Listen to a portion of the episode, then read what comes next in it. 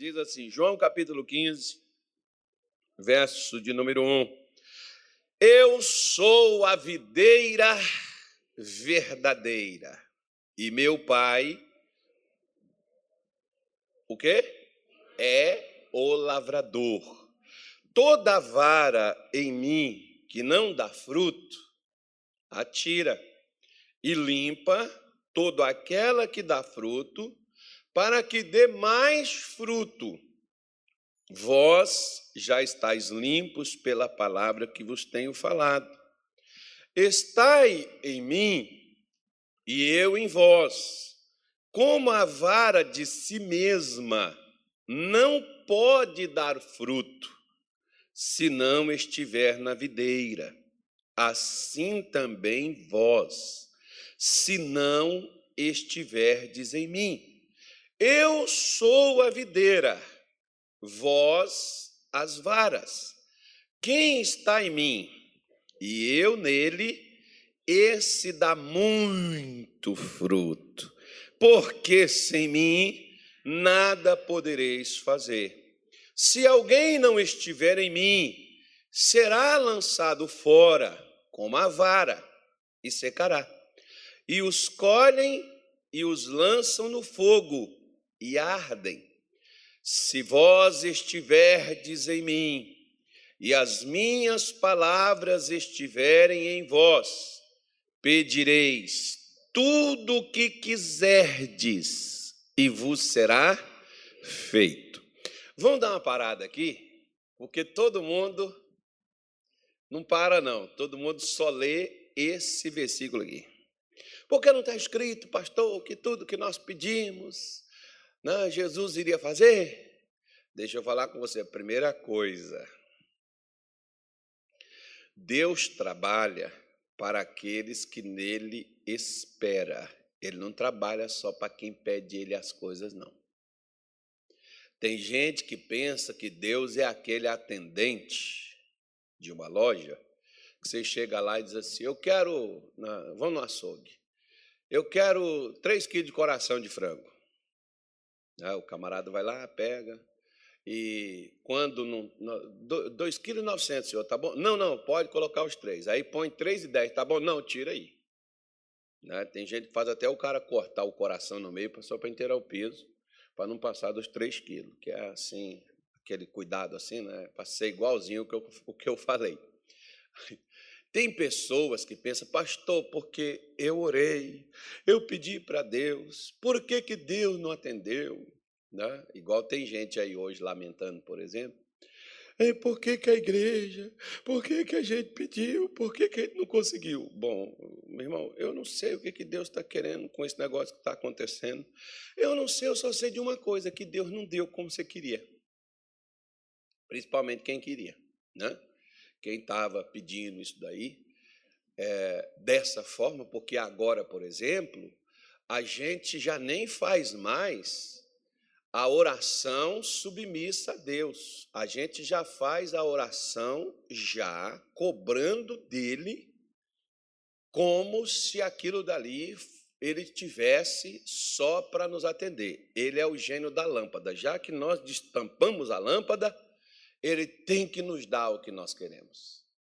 Porque se eu estou na igreja, pastor, se eu vim para a igreja, se eu me batizei, se eu estou no evangelho, então minha vida tem que mudar. Quem te disse, criatura, que é só isso? Se fosse só isso, né? e é por causa disso que tem muitos legalistas, é por causa disso que tem muitos ativistas, é por causa disso que tem muitas, muitos religiosos frustrados. Deus nunca frustrou o seu povo. Aquele que de fato confia nele nunca se decepcionou com ele. Nós vemos hoje pessoas decepcionadas com Deus, porque não tem aquilo que pede para ele. Veja que Jesus, todos esses versículos que antecede o versículo 7, está falando de condições. Mas andaram pregando um evangelho ah, por aí e ainda estão pregando. Eu não sei quando isso vai mudar também não. pregando aquele evangelho da facilidade, que você não precisa fazer nada, que você pode vir, que a gente põe manto, olha, olha ungido, não sei, que sua vida muda. Né? Vamos, nós, nós, vamos pôr as mãos, vamos orar, Deus vai mudar, Deus vai curar, Deus vai abençoar. E as pessoas vão até esses locais assim. Né? Eu também já fiz muito isso, vi que esse negócio não é o que Deus realmente espera da gente. Né? Tem, tem algo a mais, como, por exemplo, uma planta não dá fruto só porque ela é frutífera. Ela não vai dar fruto só. Eu, eu conheço coisas, tem, tem, situações, quem já morou, quem já teve um pouquinho de contato né, no, no campo, essas coisas todas, você sabe que depende muito, muito mais só de uma semente boa e de uma terra boa. Você vai ter que ter água, você vai ter que ter o controle de pragas, porque vai dar praga. Você plantou praga? Não, mas a praga dá sozinha. Né? Vai, você vai ter que limpar essa, essa, essa, ao redor dessa planta. Tem uma série de coisas, mas nós não. Nós achamos assim: aceitei Jesus e estou na igreja. Agora, Deus, eu quero. Cadê? Me dá a minha parte aí, né? Como aquela pessoa que parece que foi lá, trabalhou, mesmo que ela não trabalhou, mas ela teve lá no ambiente de trabalho. E aí, por ela ter cumprido, batido o ponto, chegado na hora certa, saído na hora certa, apesar dela não ter trabalhado, mas ela reivindica o seu pagamento. E se o patrão não pagar, ela põe na justiça e nas barras dos tribunais, ela leva a empresa para ganhar, às vezes, um dinheiro que ela nem trabalhou para aquilo. Mas isso aí é outra coisa. Assim as pessoas estão fazendo com Deus nas igrejas. Deus já não tem mais a sua soberania. Deus já não tem mais escolha, Deus não tem mais a sua vontade. A vontade dele, não, a vontade dele não, a nossa. Nós estamos aqui para ele fazer o que nós queremos que ele faça e acabou. Você já imaginou, por exemplo, se Jesus chega lá no Getsemane e diga assim: faz aqui para mim esse negócio que eu não estou afim de fazer aquilo que o senhor mandou e muda a minha situação que eu não vou entrar nesse barco aí não. Já pensou? Mas Jesus não, irmão. Jesus chega no Getsemane e ele ora da seguinte forma: Pai, se for possível, passe de mim esse cálice. Primeiro, se. Segundo, não seja feita a minha vontade, mas a tua. Eu estou disposto a deixar a minha para fazer o que o Senhor quer. Interessante, né? Você sabe o resto da história que Deus não fez o que Jesus queria. Deus fez o que ele queria. Para mostrar para mim e para você que se com o filho dele ele fez um plano e ele não mudou, ele não vai mudar o plano que foi feito para mim, foi feito para você. Ele vai mudar não. Eu posso sair fora desse plano? Posso. Eu posso não aceitar? Posso. É escolha minha. Só que ele diz: sem mim, nada podeis fazer. Ou seja, o que eu faço não vai dar resultado. Não vai dar. Antes de você fazer alguma coisa, primeiro pergunte para Deus. Nós não, nós vamos lá e fazemos. Quando a coisa dá errado, nós vamos perguntar a Deus por quê. Nós já perdemos o tempo, perdemos forças, perdemos condições. Tem gente que às vezes perde dinheiro porque abre um negócio, investe, perde ali suas economias, perde ali o seu tempo, suas forças, para depois perguntar para Deus por que, que não está dando certo. Por que, que não perguntou antes de começar tudo? Não, porque eu sou dizimista, eu sou ofertante, a minha vontade é, é, é, é, criar jacaré, eu comprei o jacaré, mas os jacaré estão morrendo. Por que, que Deus está deixando o diabo matar meu jacaré? Porque talvez Deus quisesse que você criasse cobra e não jacaré. Só que não, cobra, eu não quero. Aí, aí então o problema não está no que você está criando. O problema está no que você está fazendo. Deixa eu te falar uma coisa. Esta... Quer ver? Vou fazer uma comparação para você poder entender o que eu quero te dizer. E estou procurando palavras aqui para poder ficar da melhor forma possível. O que leva uma mulher a casar com um homem? Muitas pessoas vão falar assim: ah, se ele for rico, velho e a moça for nova, é interesse. Por que, que não pode ser amor? Pode até estar tá, tá equivocado, mas né, você vê que tem pessoas que elas amam coisa que você olha assim, meu Deus, onde é que essa pessoa está com a cabeça para fazer um negócio desse? Né? É complicado, mas o amor é uma coisa terrível, né, irmão? Ele é mais forte do que a morte. As pessoas morrem. Aliás, o amor não mata, não, tá? O amor morre por quem ama. Deus nos amou de tal maneira. Jesus não foi matar ninguém para poder provar que ele amava, não. Hoje eu vejo crente até fazendo campanha de oração e dizendo assim: Senhor, tira as forças do fulano, mata ele, destrói ele. Deus, se o senhor não. Se, se esse camarada vai fazer o mal com a gente, mata ele, Senhor. ontem eu escutei uma coisa dessa, a pessoa falando comigo. Não, eu falei mesmo com Deus. Eu falei, rapaz, eu não sabia que a igreja estava tão, tão problemática desse nível, né, irmão?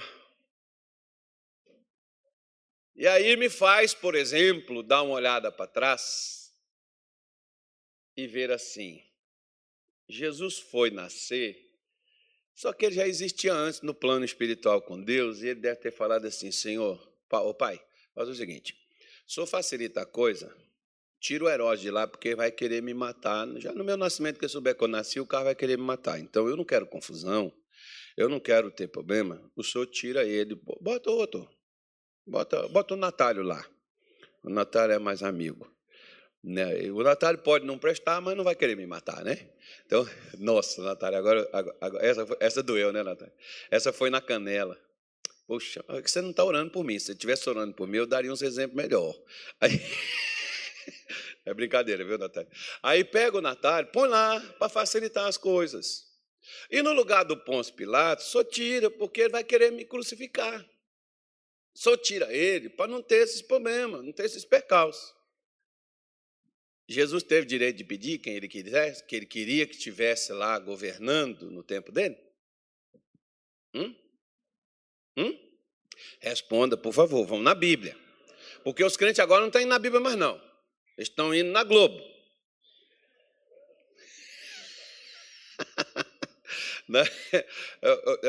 na Globo ou qualquer outro canto, né, irmão? É mais ou menos assim. Daqui a pouco eu tenho uma coisa para mim te dizer, eu quero que você guarde no seu coração. Escute, escute. Não, é, é, não, não, não, não guarde, não. Eu quero só que você ouça. João diz assim: aquele que tem ouvido para ouvir, ouça. O que, que o Espírito diz à igreja? Então, o que eu vou dizer, eu vou dizer é para a igreja, só para quem quer ouvir. Né? Só para quem quiser ouvir. Mas, Jesus não teve o direito de pedir e não teve o direito de escolher com quem ele iria trabalhar. Simplesmente foi aparecendo, tanto de um lado quanto do outro. Apareceu os que ficaram do lado dele e os que se posicionaram contra ele. Em nenhum momento Jesus pediu para Deus tirar as forças dele ou matá-los, ou removê-los ou odiá-los. Mas sabe o que Jesus fez? Submeteu-se a eles. Jesus disse assim na cara de Pôncio Pilatos. Ele disse: Eu te responde que eu tenho poder para te matar, para soltar você. Jesus virou e disse assim: Nenhum poder você teria sobre mim se do alto não tivesse sido dado. Ou seja, Deus dá. Eu fico olhando, por exemplo, quando Jeremias chegou e disse assim para o povo de Israel: Nabucodonosor vem aí, vai queimar o templo, vai destruir tudo, vai levar seus filhos, vai levar, vai matar um punhado e vai levar seus filhos para Babilônia e é para vocês submeter-se a ele e servir e depois eu visitarei vocês trarei vocês de lá. O que que os crentes fizeram com Jeremias, irmão? Pegou ele, prendeu, bateu, jogou dentro da cisterna. Jeremias não teve mais sossego porque ele virou aliado da Babilônia. Ele estava a serviço do rei da Babilônia. Engraçado. Os crentes não mataram Jeremias porque não conseguiram.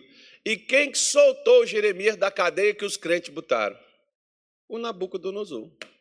Estranho, né? Ele prende uns e outros ele solta. Então você precisa entender. Você precisa entender que o povo naquele tempo, por exemplo, eles acharam que era só estar em Israel, que era só ir lá no templo, levar os dízimos, dar as ofertas, fazer os rituais, e que eles estariam com seguro eterno, que eles teriam para sempre, que estaria segurado os seus bens. E, no entanto, não foi isso que aconteceu. Por causa de quê? Eles estavam na Terra Santa? Sim. Eles estavam na terra da promessa? Sim. Eles estavam na terra que Deus tinha dado? Sim. Mas eles estavam fazendo o que Deus mandava? Não. Tanto é que eles foram capturados e levados de lá. E os que não foram capturados foram mortos. Por quê? Porque não se submetiam a Deus a planta, para ela produzir, ela vai precisar de uma série de coisas para que isso possa ocorrer. Por isso, Jesus ele, fala um negócio bem interessante, porque ele diz: ele começa dizendo, Eu sou a videira verdadeira. Então, se ele está afirmando que ele é a verdadeira, porque existe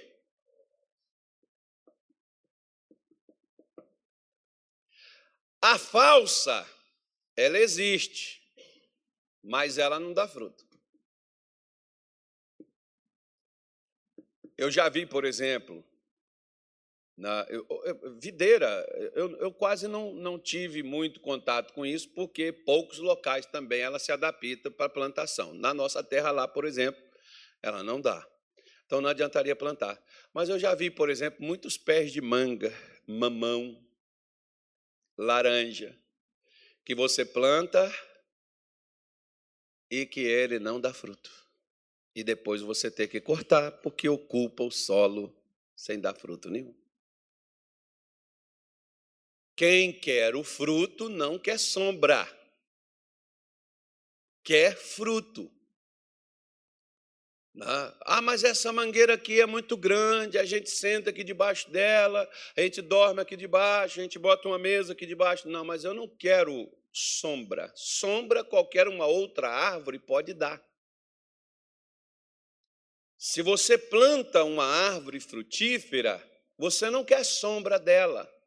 Você quer fruto dela, porque não é a sombra dela que te serve. O que serve a você é o fruto dela. Então, quando Jesus nos traz a este mundo, ele não traz a gente para poder fazer sombra, irmão, nem para fazer cócegas nele, nem para poder ficar cantando para ele, né? nem para ficar se elogiando ele. Não, ele traz a gente nesse mundo para a gente dar fruto. Israel pensava que era só ir lá no templo, sacrificar, cantar um louvor para Deus, fazer aquelas coisas, como os crentes também pensam que é só vir no domingo na igreja, participar do culto, trazer o dízimo, trazer oferta, ajudar a obra de Deus, e voltam para casa e passam o fim de semana fazendo o que querem. E depois voltam no domingo seguinte e ai de Deus, se não der a eles o que eles estão precisando, eles não frequentarão mais a igreja, eles não participarão de mais nada, eles não, não darão nem oferta e nem dízimo mais. Por quê? Porque não funcionou. Israel também foi assim que eles foram destruídos. E é assim que a igreja também está sendo destruída. Entenda que Deus não quer membros em igrejas. Deus quer membros ligados a Ele, não é ligado à instituição somente. Tem gente que está ligado a uma instituição, mas não está ligado em Deus. Por isso não dão frutos. E não dão frutos, e o que que Deus faz? quando não dá fruto. Não é, não é a igreja que faz esse papel, é o próprio Deus. E não é o diabo também que quando nós não damos frutos, o fruto, o fruto da vida cristã é o resultado. O fruto da vida cristã é o resultado. E um fruto, por exemplo, né, que a gente deveria dar nós temos vários. A Bíblia fala sobre eles, sobre bondade, mansidão. Né? A Bíblia fala sobre amor, benignidade. Esses frutos, se ele vem procurar esses frutos em nós, e nós não estamos dando fruto, e ele falou muito, não é pouco também, não é só um. Esses dias, por exemplo, a minha mulher ela tem várias plantas, o pessoal deu para ela, é, não sei não sei o que, aquela rosa do deserto, não sei o que, rosa não sei das quantas, rosa não sei da onde. Aí deu para ela, ela plantou, e esse dia ela estava lá triste comigo, ela molha aquele negócio todo dia, ela põe adubo naquilo, ela faz aquele negócio, cuida daquilo, mais que ela está cuidando de mim. Não, ela não estou reclamando, não. É ciúme, né? Ela cuida da neta dela melhor que ela cuida de mim também. É ciúme também. Aí. Aí eu, eu fico olhando assim, ela levanta, mexe com aquele negócio todo dia. Esse dia ela chegou comigo e disse assim: Poxa, nós fomos num lugar, e aí naquele local tinha muitas plantas, das mesmas que ela tem. E aquelas plantas tudo com flores, aquele negócio, ela falou assim: Eu não sei porquê, mas as minhas plantas não estão dando flor.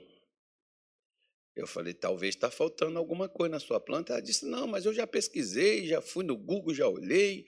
Tudo que diz que é para poder funcionar e não funciona, e funciona, eu já fiz. Eu falei assim, você já abençoou suas plantas?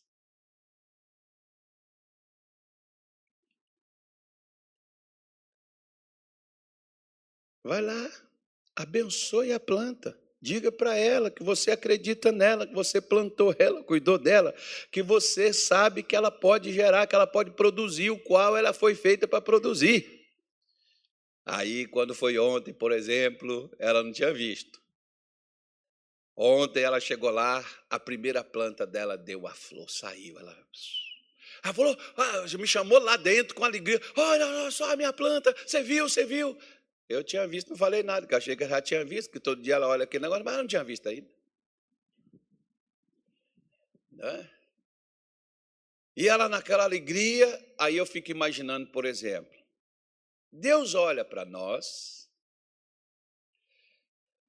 Ele nos plantou, nós temos a condição de produzir, Ele nos abençoa, e nem assim nós damos frutos ou resultado. Por quê? João dá para nós aqui a noção do que vem antes da gente pedir. Porque ele diz, ó, toda a vara em mim que não dá fruto, atira. E limpa todo aquela que dá fruto qual o motivo dele limpar? A palavra limpar aqui é podar. Quando você poda uma planta, às vezes eu fico numa pena quando eu passo assim nos locais, tem umas cidades que às vezes o pessoal cuida, né? O prefeito, sei lá, o secretário de meio ambiente, não sei quem é que faz aquele negócio lá. Eles fazem aquela, aquela eles plantam aquelas, aquelas árvores no meio dos canteiros, das ruas, das avenidas. E depois aquelas árvores começam a crescer, e quando elas começam a crescer, elas vão para entrar na rua, para ir para o lado onde vai passar os carros, né, onde passam as pessoas. E aí o que, que o pessoal faz? Vai poda ela. Quando poda ela, para ela não crescer para a rua, a planta está entendendo que ela só pode crescer para onde? Para cima. Cadê que os crentes entendem quando Deus corta? Não, porque eu queria, porque. Ué, peraí. Quem é a rama e quem é a árvore? A rama diz para a árvore como é que é que ela quer? Não. É a árvore, é quem controla, é quem alimenta a rama, o ramo. É a árvore, é a seiva da árvore que mantém o ramo vivo. Como é que o ramo pode chegar lá e dizer assim, ó, eu quero aqui, eu quero isso aqui. Já que você não quer, então eu vou fazer o seguinte, no caso aqui é o agricultor, né? O agricultor diz assim, eu não quero que você cresça para cá. Eu quero que você cresça para lá. Aí você diz, não, mas eu quero para cá. Ele diz, então vai. Puf! O problema é quando vem o puff, né, irmão? Deus achou encrenca quando ele diz para o crente o que não é para fazer. Por isso que hoje, dentro das igrejas, nós estamos vivendo o que estamos vivendo, porque as pessoas querem fazer o que elas querem. Deixa eu falar uma coisa para você. Preste atenção no que eu vou te dizer. Olha na sua Bíblia no capítulo 12 do segundo livro das Crônicas, por favor. Pegue aí.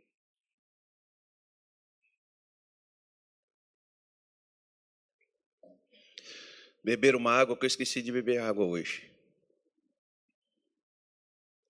Segundo livro das Crônicas, capítulo 12. Sucedeu que, havendo Roboão confirmado o reino e havendo se fortalecido, o que, que ele fez, igreja? Deixou a lei do Senhor, enquanto ele estava andando nos ensinos. A palavra lei, para você que ainda não me ouviu falar, não é mandamento. A palavra lei é ensino. Ela vem de uma palavra hebraica chamada Torá, que significa ensino. Não é, não é mandamento. Tem gente que pensa, é porque nós não vivemos no Antigo Testamento. Então, pera, pera, pera lá, irmãozinho, pera lá, pera lá, pera lá. Os ensinamentos de Deus não está só no Novo. O Novo veio para ampliar o antigo que você chama, que eu acho que antigo seja ultrapassado. Eu não gosto nem de referir em relação à palavra de Deus, eu não gosto de referir como Antigo Testamento, mas como Primeiro Testamento. Um primeiro acordo que foi feito, que não se anula tudo que foi feito, se, se muda algumas coisas, mas o princípio continua os mesmos. Roboão, enquanto andou nos ensinos do Senhor, ele cresceu, ele reinou, ele se tornou forte. E quando ele se tornou forte, o que, que ele faz? Ele deixou os ensinamentos do Senhor de lado. E todo Israel com ele. Aí vem aqui e diz assim, ó: pelo que sucedeu no ano quinto do rei Roboão, que Sisaque, rei do Egito, subiu contra Jerusalém. Qual foi o motivo, igreja? Porque tinham transgredido contra quem? Qual foi o problema que estiveram, gente? Eles adulteraram? Não. Tem gente que diz assim: Eu não adulterei, pastor, eu não sou mentiroso. Bom, mas os ensinamentos da palavra de Deus não está só em adulterar, não matar, não mentir, não roubar, não dizer falso testemunho. Tem um mandamento que eu falo com vergonha, não tem dois. Que Deus tem que colocar como um mandamento para o seu povo fazer, que é vergonhoso para nós. Mas ele diz assim: Amarás, pois, ao Senhor teu Deus. O que, que ele quer que, em relação a eu e ele, o que, que ele quer? Ele não quer uma comunhão forçada, ele não quer uma união forçada ou muito menos interesseira, ele quer uma união movida por um sentimento. Qual é o sentimento? Amor. Ele me diz, Carlos, se você não vai me amar, a gente não vai dar certo. Por que, que não vai dar certo? Porque muitas vezes o que muitos de nós, crentes, temos com Deus, não é amor, é interesse. Posso te dar um exemplo? Eu te dou dois. Posso dar? Que agora eu estou pedindo autorização para tudo, irmão. É, aí, aí, se você não autorizar, eu não falo, não. É porque quem autoriza quer saber, né? Pelo menos sabendo. Se vai fazer também, eu não sei. Mas veja bem. Veja bem. Quando Deus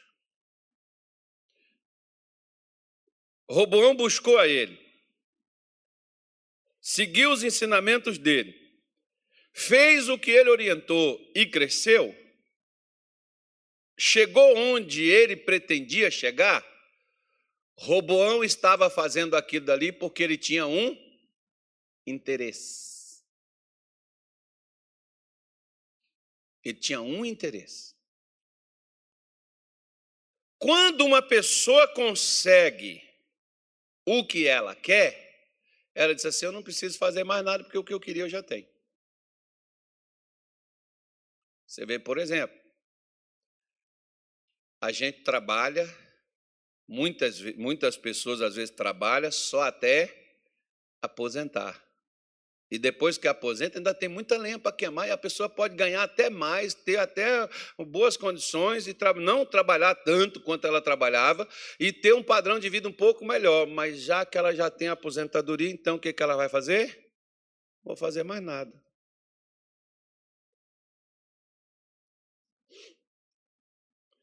Como, por exemplo,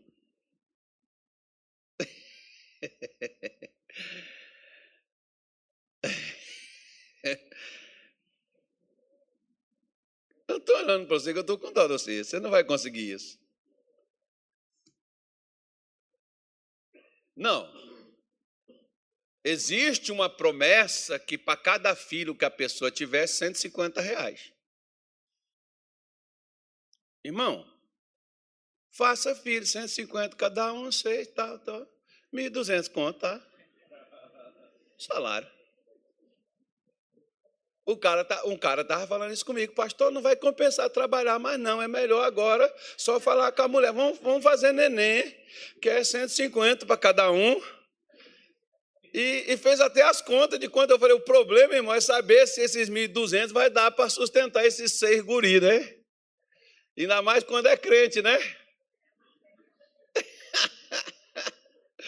E come com uma beleza. Maravilha. Mas é mais ou menos assim. Assim tem pessoas que elas chegam no Evangelho e elas sentam e agora estou descobri a verdade, estou na casa do Pai, estou buscando a Deus. Mas está seguindo os seus ensinos?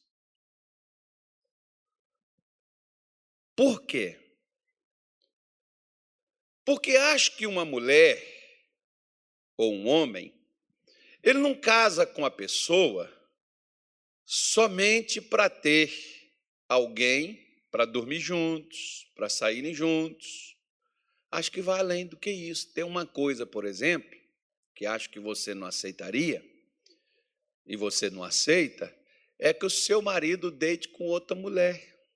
Ele pode te dar roupa, ouro, diamante, ele pode te dar conforto, ele pode te dar carro, te dar tudo que uma mulher precisa para ser feliz. Mas se ele te trai, tudo que ele te dá não serve para nada.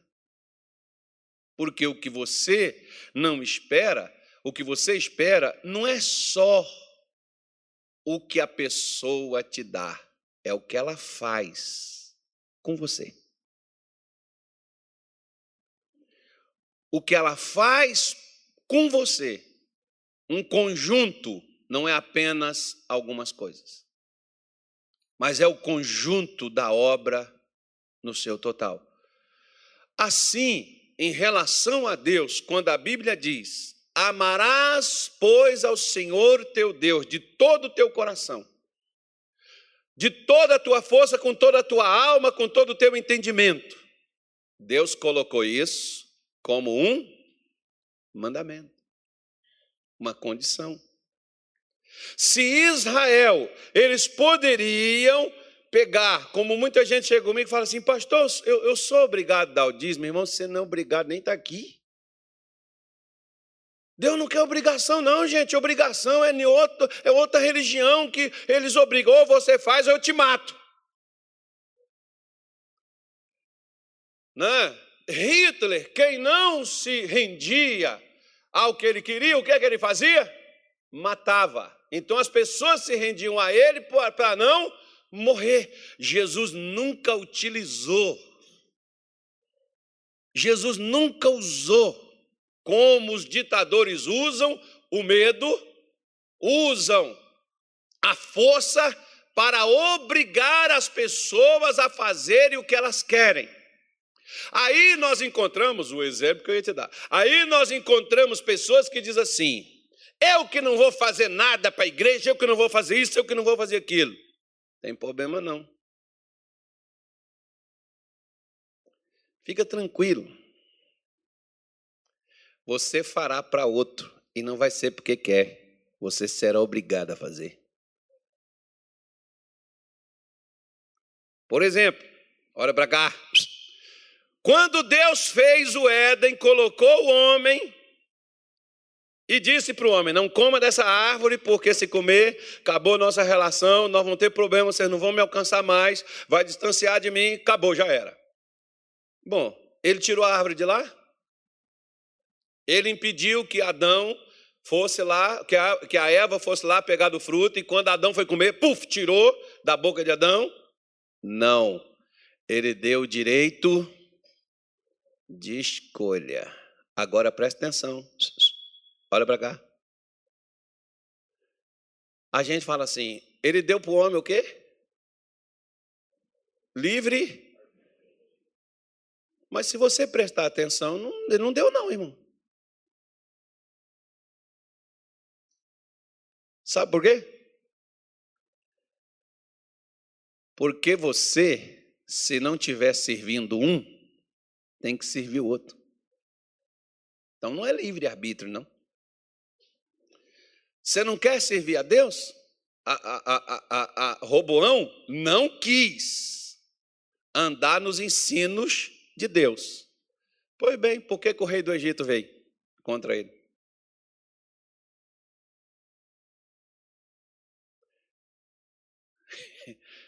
Você está entendendo por que, que tem tanta coisa que vem contra nós? E se vier chumbo grosso contra nós, não é punição divina,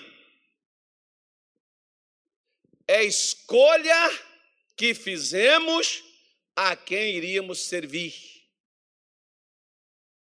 Porque se você ver aqui, ó, enquanto ele quis seguir nos ensinos do Senhor, ele cresceu, porque os ensinos do Senhor nos faz crescer, o ensino do Senhor nos fortalece, o ensino do Senhor faz a gente aumentar, o ensino do Senhor traz paz, o ensino do Senhor traz a sua grandeza para nós.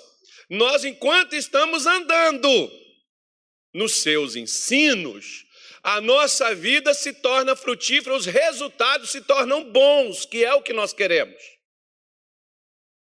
Quando nós paramos, olha o resultado do que vai dar. Porque o versículo 4 diz assim: Tomou as cidades fortes que Judá tinha e veio a Jerusalém. Tomou. Mas Deus não tinha te dado? Deu. Veio o inimigo, o inimigo faz o que? Ele pede? Não, ele toma. Ué, mas ele não tinha fortalecido? Tinha. Agora ele tinha Deus? Não. mesmo que você se fortaleça fisicamente, se fortaleça é, financeiramente, se fortaleça em qualquer área, case, o casamento, poxa, é sólido.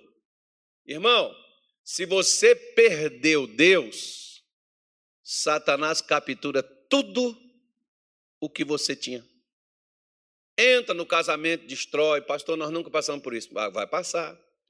Entra na família que era unida, forte e destrói. Entra nas finanças que eram sólidas, que cresceu, que avançou e destrói as finanças. Ah, mas eu ainda estou na igreja. Não é estar na igreja, querida, é estar na videira. Estar na videira é estar no ensinamento que o lavrador o lavrador é que decide para onde a videira vai crescer. O lavrador é que decide o que, que ele quer da videira. Se ele não quer ela, ele corta. Se ele não quer, se ele não quer fruto, ele elimina. É Ele que decide. Então, no, no, no, conceito de Deus, quem decidiu foi Deus. Agora, quando Adão não quis o conceito de Deus, ele tomou seus próprios conceitos. E os seus próprios conceitos fez com que ele se afastasse de Deus. E tudo que Deus tinha dado para ele, numa tacada só, Adão só ficou com a Eva. O resto tudo ele perdeu. Ainda ficou com Eva problemática.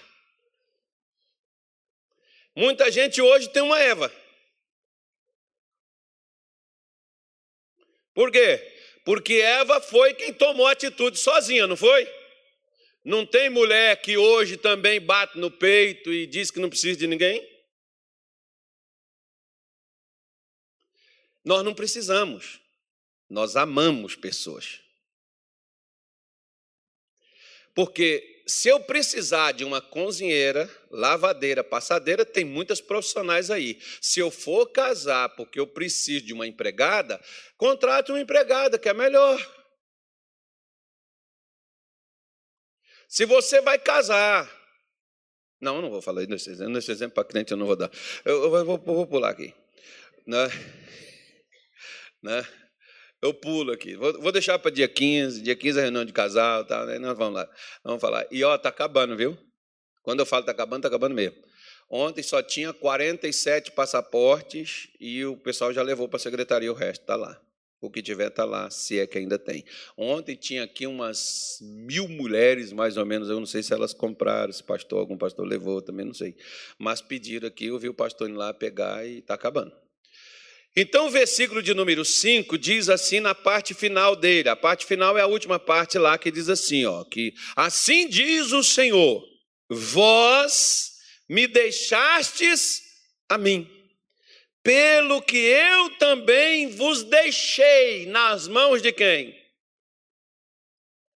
Olha para o seu vizinho e pergunta assim para ele: na mão de quem você está, irmão? Se você falar assim, eu não sei, pastor. Eu, eu tô, mas eu estou na igreja. Não. Estar na igreja é uma coisa, estar nas mãos de Deus é outra. As mãos de Deus têm um resultado. Qual o resultado de estar nas mãos de Deus? Fortalecimento, crescimento, avanço, frutificação, você, quando você está nas mãos de Deus, a sua vida tem resultados positivos. Você se torna humano, você se torna gente. Agora, quando você está nas mãos do inimigo, ou você está na mão de um, ou você está na mão do outro. Se você estiver na mão do outro, você seca, você não dá fruto, e o, o, que, o que dá é coisa ruim, é o que não presta, e a sua vida vai de mal a pior. Como é que está a sua vida? Só para a gente poder saber onde é que a gente está. Porque quando, em Gênesis 3,10, quando Adão comeu, junto com Eva, do fruto, a priori foi só Eva que tinha comido, não aconteceu nada, o mundo está todo silencioso, calado tal. Né? E quando Adão comeu, aparece o Senhor e Adão já não estava lá no ponto de encontro mais. Aí o Senhor começa a dizer: Adão, Adão, onde estás? Deus não sabia? Sabia? E por que ele estava perguntando? Por que Deus sabe certas coisas e pergunta para mim e para você? Ele não sabe? Por que, que ele pergunta? Por que, que ele pergunta? Porque quem não sabia onde estava era Adão. Ele não tinha noção de qual a mão que estava sobre ele. E ele tinha que pelo menos ficar sabendo. Deus não foi lá para tirar ele da mão para onde ele foi, não. Deus não foi lá fazer isso. Deus foi lá conscientizá-lo, como Deus foi com Caim, antes dele matar Abel. E disse: Caim, por que, que você está irado? Por que, que seu semblante descaiu, meu filho? Por que, que você está assim? Se você proceder bem, não serás aceito. Agora, se você fizer o que é errado, o pecado já zapote sobre ele. Você precisa dominar. Deus foi lá falar com Caim, irmão. E mesmo Deus indo lá falar com Caim, o que é que Caim decidiu? Matar o irmão. Por isso que eu falei com você que hoje não está adiantando Deus falar nada, não. As pessoas não querem ouvir Deus. Elas querem um Deus supridor, protetor, elas querem um Deus abençoador, mas elas não querem um Deus que elas se submetam a Ele.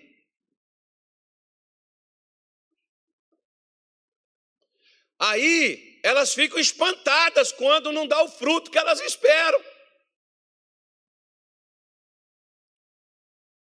Pastor, sabe, eu não sei por que, que Deus está me deixando passar por isso. Deus não está te deixando passar por nada. O resultado é o fruto de onde você está. Por isso que Jesus disse: ó, sem mim você não pode fazer nada. Você acha que é sem seu marido? Que se seu marido fica difícil, sem Deus é pior. Se sem sua mãe, que te ama e que faz tudo por você, está ruim, sem Deus, meu amigo, ó, oh, muito pior. Porque às vezes as pessoas se adaptam a uma vida sem marido, se adaptam a uma vida sem mulher, se adaptam a uma vida sem pai, sem mãe, quando os perde, ou quando não quer, sai de perto deles e os abandona e vai viver suas vidas.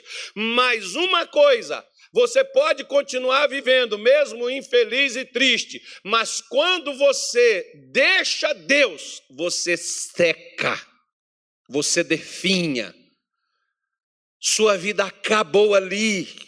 Enquanto você não voltar a Ele, não enxertar, separou, tem que fazer um enxerto agora, né? Meu pai, por exemplo, ele pegava um limão, pegava uma laranja e juntava os dois, amarrava um no outro de forma que não os machucasse e depois eles se uniam no outro. De um lado era limão, do outro lado era laranja. Estava enxertado. Mas a laranja produz laranja. E o limão produz. E nós devemos produzir o quê?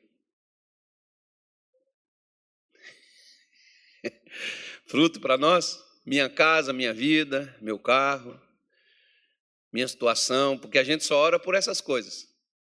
Minha saúde. Ou a gente nós estamos dispostos a entender e a dizer: Senhor, faça-se a tua vontade, não a minha. Ah, não, pastor, mas sabe o que é? Porque tem um, sabe, eu, eu, eu, queria que Deus me desse isso assim, que Deus queria que Deus me desse aquilo, né? Enfim. Israel entendeu a burrice que fez, e aí o versículo 6 diz assim: olha, vamos pegar aqui, 2 Crônicas 12, 12, 6, diz assim: Então se humilharam os príncipes de Israel, as autoridades, e o rei, e disseram: O que que disseram? Engraçado, né, irmão? Hoje não é assim que às vezes, quando a coisa dá errado para os crentes, hoje eles não dizem que Deus é justo, não. Por que, que Deus está deixando a gente passar por isso?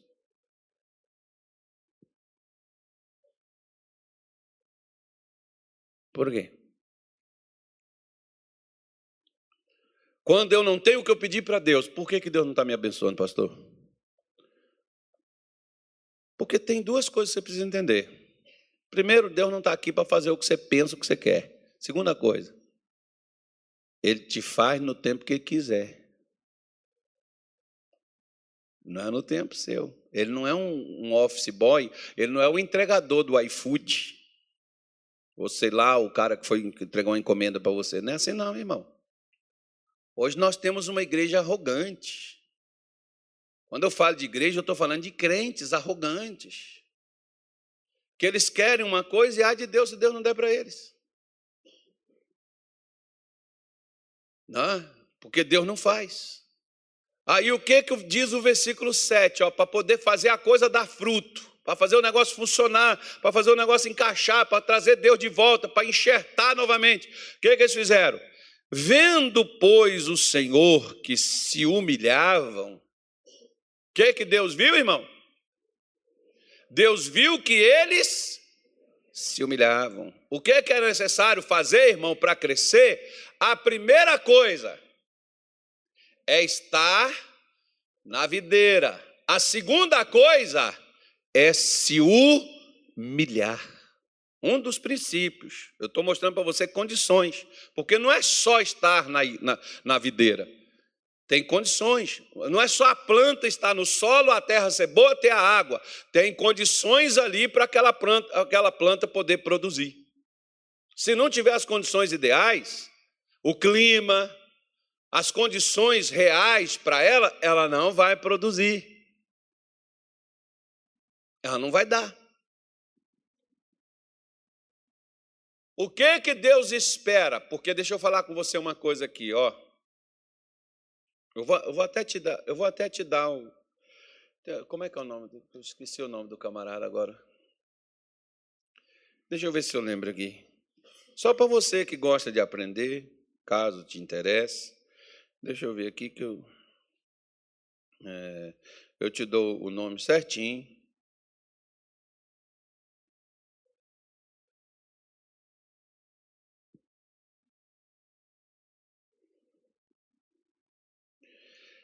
Andrew Murray, a beleza da santidade. O que, que é a beleza da santidade? Humildade.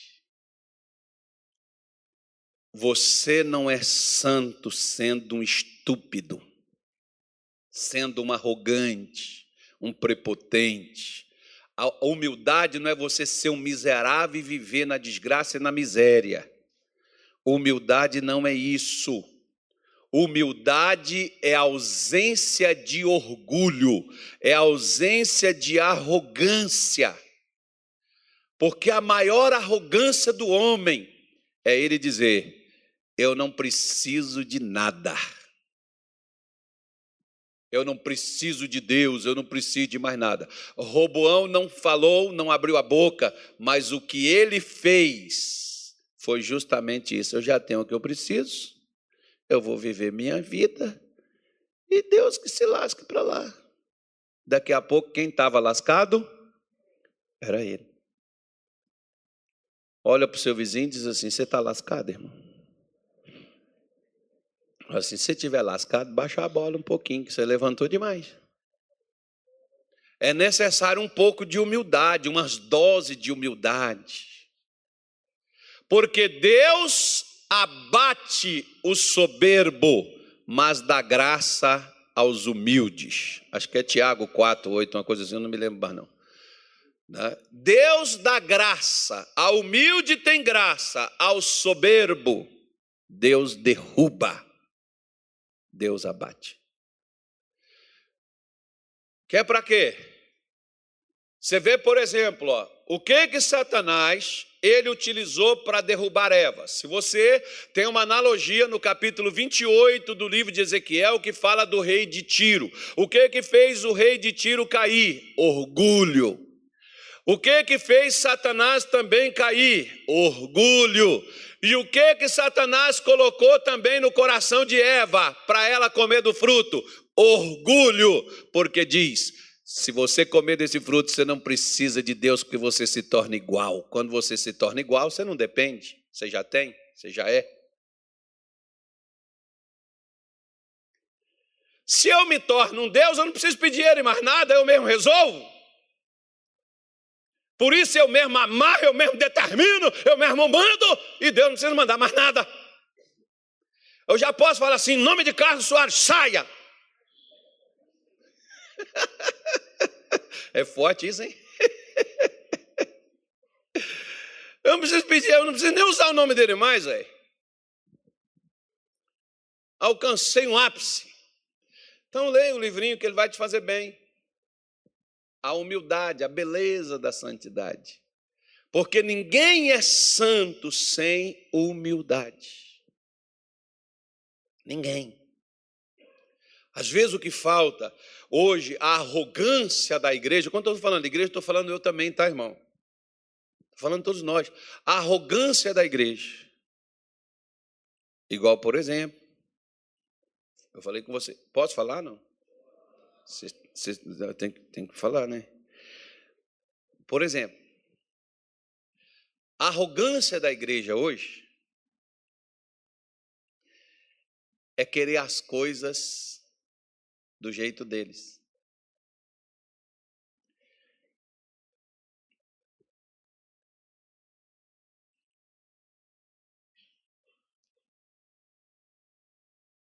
Se o meu candidato não ganha, se eu orei para o meu candidato ganhar, e Deus não deixou meu candidato ganhar, por que, que Deus não deixou ganhar? Porque ele não quis.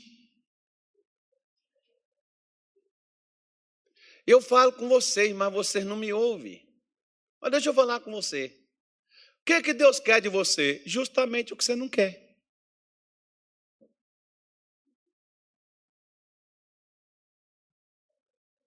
Viu? Ainda bem que eu não sou Jeremias para falar assim, submeta e sirva.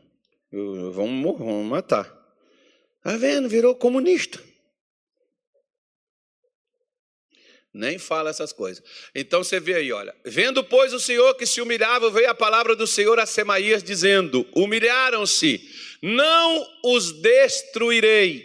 Antes, qual é a palavra aí, irmão? Em breve lhes darei lugar de escaparem, para que o meu furor não se derrame sobre Jerusalém pelas mãos de Sisaque. Está aí a palavra para você, para mim, para nós, no dia de hoje. Breve.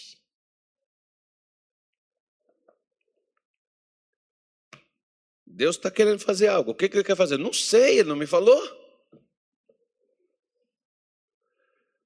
Mas quando ele não me dá o que eu quero, ele está querendo fazer algo que é mais do que eu que eu quero. E que as coisas, aí você pode ir lá, pastor, eu vejo o crente desesperado, nós lascou, agora já acabou toda a nossa esperança. Nós estamos ferrados, só se fosse eu não. Ai, pastor, e agora? Como é que vai ser? O que vai ser da nossa vida? O que já era?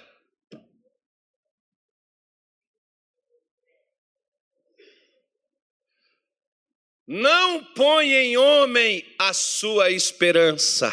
Eu gosto de um versículo que Paulo fala: Não ponha no homem a vossa esperança, mas coloque em Deus. Espere no Senhor, confia nele, o mais ele tudo fará. Deus não perdeu e não perderá o controle do mundo, embora os homens pensam que tem o mundo nas mãos. Ele reina porque ele é o Senhor dos senhores e o Rei dos reis. Mas ele só é isso para a igreja, tá, irmão? Ele não é isso para o mundo, não. Não lembra disso. Eu vejo os crentes desesperados. Ai, vão fazer piquete, vão fazer não sei. Ai, vão, derrubar, vão contra, vão acabar, vão destruir. Ô, oh, meu filho. Você não entendeu ainda, não? Não? Tenha cuidado para você não virar boi de piranha. Tem um monte de crente que virou boi de piranha nessas, nessas coisas aí. As piranhas estão comendo tudo agora. Odiando, magoados, revoltados, uns agredindo. Eu, eu, eu às vezes, eu, esses, essas épocas eu, eu fico com vergonha de ser crente. É verdade, eu estou te falando diante de Deus. Eu falei, Deus, eu estou com vergonha do Senhor. E se eu tiver gente da minha igreja que o Senhor botou para mim pregar para eles e que estiver fazendo essas coisas, Senhor, eu estou lascado. Eu tô, eu tô decepcionado. Porque eu achava que a gente estava ruim, mas a gente não está ruim, não, Senhor. Eu achava que a gente só estava na enfermaria do hospital com a perspectiva de alta mas eu estou vendo que a gente ainda está entubado na UTI e com risco de morte. Que a coisa está pior do que eu que pensava, né? da condição espiritual do povo de Deus.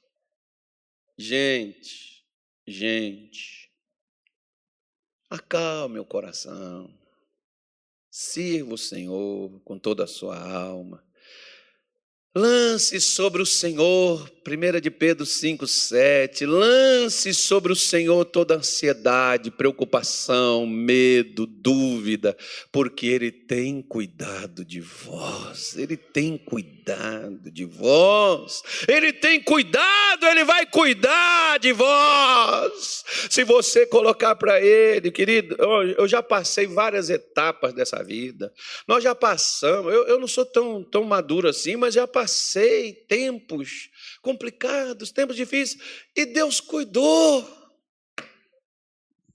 Ele vai cuidar. Porque tem crente agora, e, oh, e agora quem poderá nos defender? Mas ele não quer Deus, vó. Esse quer um homem. Deus vai te guardar, Deus vai te proteger, Deus vai impedir que você sofra. Fica tranquilo. Descanse teu coração. Pare de ficar brigando com os irmãos. Pare de ficar xingando. Ah, porque esse povo que fez isso, que ah, foi no fulano. Para com essa coisa, irmão.